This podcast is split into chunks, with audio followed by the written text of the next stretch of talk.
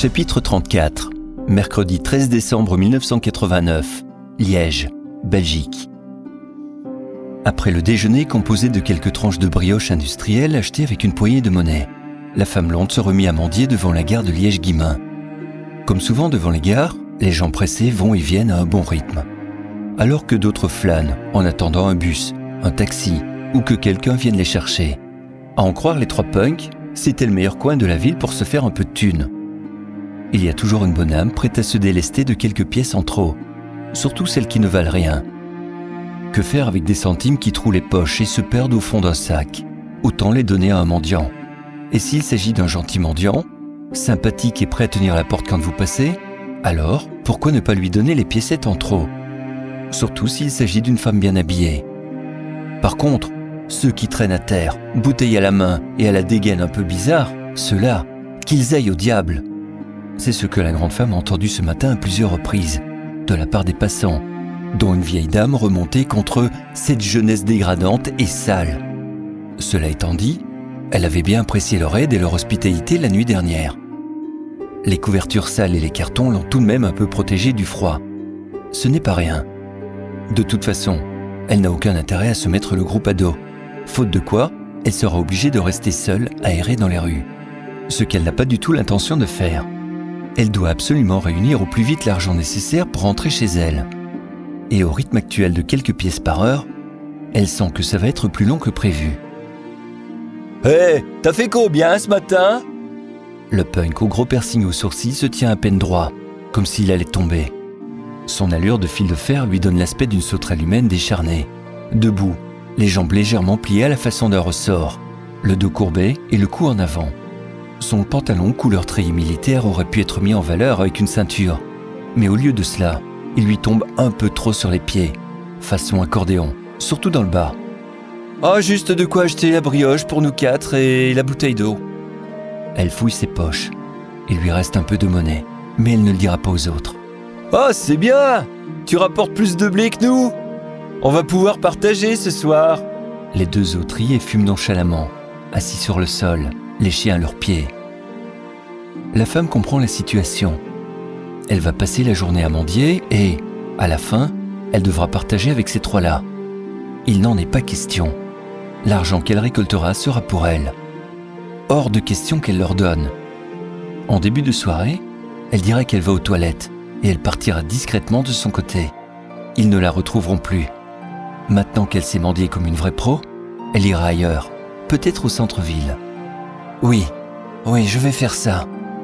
Elle tourne la tête et se remet à mendier en pensant à quelques endroits qui lui semblent intéressants.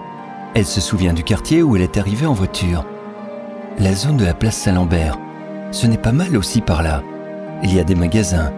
La gare du Palais juste à côté. Elle trouvera bien. Et pour la nuit, elle improvisera. Avec un peu de chance, elle arrivera à réunir assez d'argent pour partir demain. Courage, je vais y arriver. Je vais y arriver. Il faut rester positif et souriante. Sa petite voix intérieure tourne en boucle comme un mantra pour se donner du courage.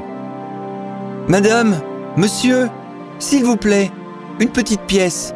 J'ai perdu mon sac et mes papiers. Je veux rentrer chez moi. S'il vous plaît, madame Trois hommes sortent de la gare et passent à côté d'elle.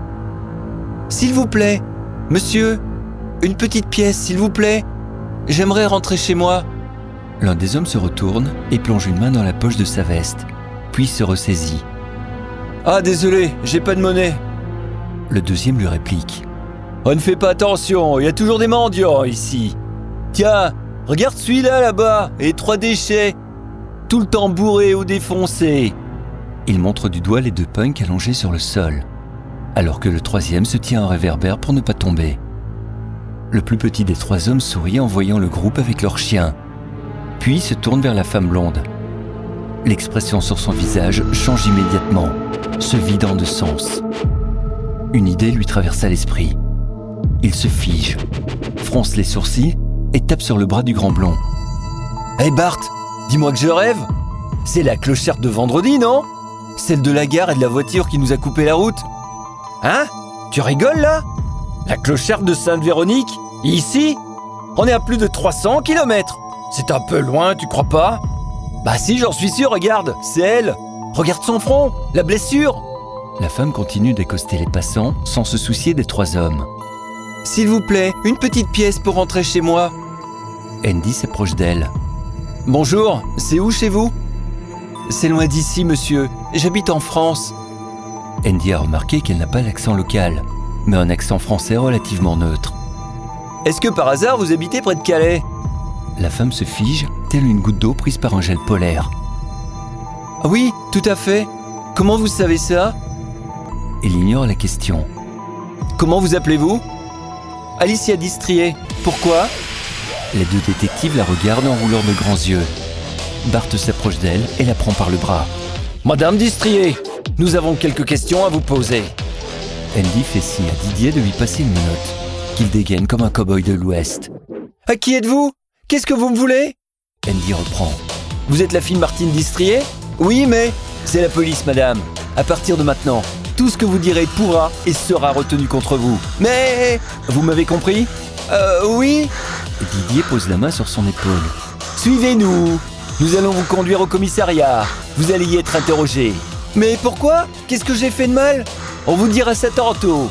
Rassurez-vous, il vous sera fait aucun mal. L'enquêteur belge semble anormalement rapide aux yeux d'Andy, en contraste avec son accent traînant, qui donnerait presque l'illusion qu'il vit au ralenti.